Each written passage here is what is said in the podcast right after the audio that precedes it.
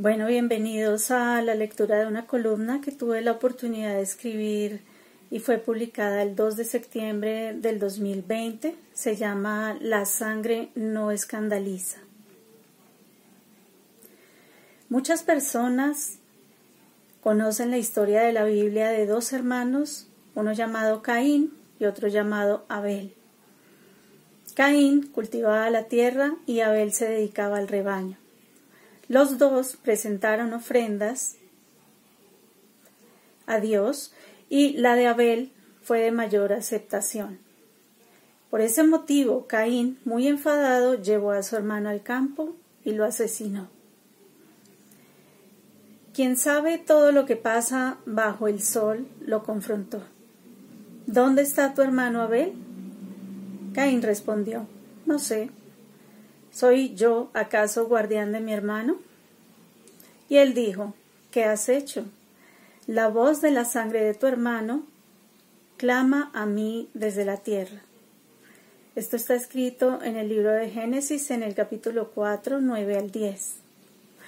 La historia que le relato es muy antigua, pero se puede trasladar a nuestros días, donde la desidia y la incompetencia niegan la sangre que se derrama en la tierra colombiana y sigue clamando por sus víctimas.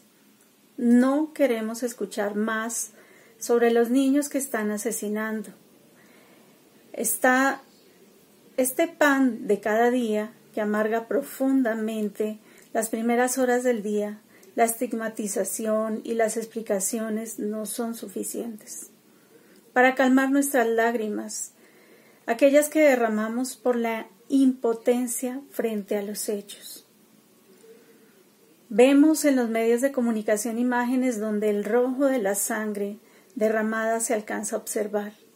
El rojo de los jóvenes en medio de un asado, cuerpos manchados y ni siquiera el color de la sangre escandaliza. La insensibilidad se apoderó de las autoridades y de quienes tienen el deber de salvaguardar a los campesinos, líderes sociales, niños y en general a todos los colombianos. Parece ser que la paz como derecho fundamental consagrado en la Constitución Nacional es solo un anhelo. Se aproxima el 21 de septiembre, es el Día Internacional de la Paz, pero tal parece que con todos estos hechos nos están diciendo que no podremos celebrar el día en medio de la guerra, fecha que debería ser para reconocer los ideales de nuestro país, el deseo de un pueblo que se desgasta en discusiones sin soluciones.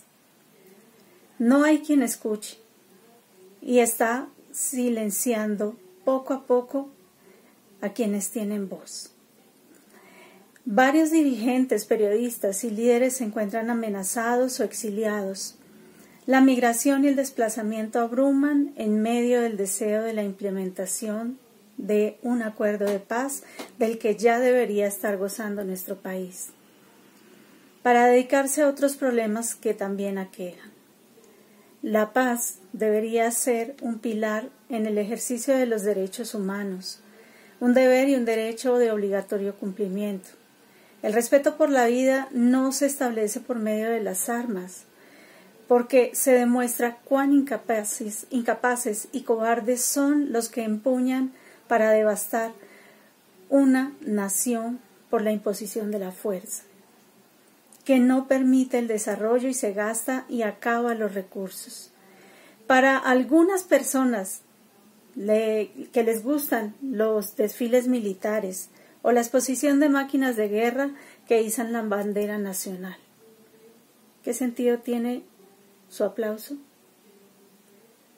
Me atrevo a pensar que los amantes de la guerra responderán lo mismo que respondió Caín al ser confrontado por Dios. En el momento del asesinato de su hermano, cuando creía que nadie le observaba. ¿Dónde está tu hermano Abel? Y él respondió, no sé. ¿Soy yo acaso guardián de mi hermano?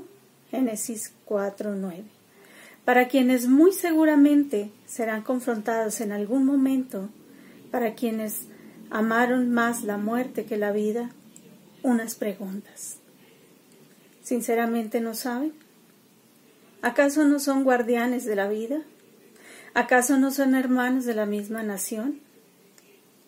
¿Será que esta respuesta es suficiente cuando lleguen estos días?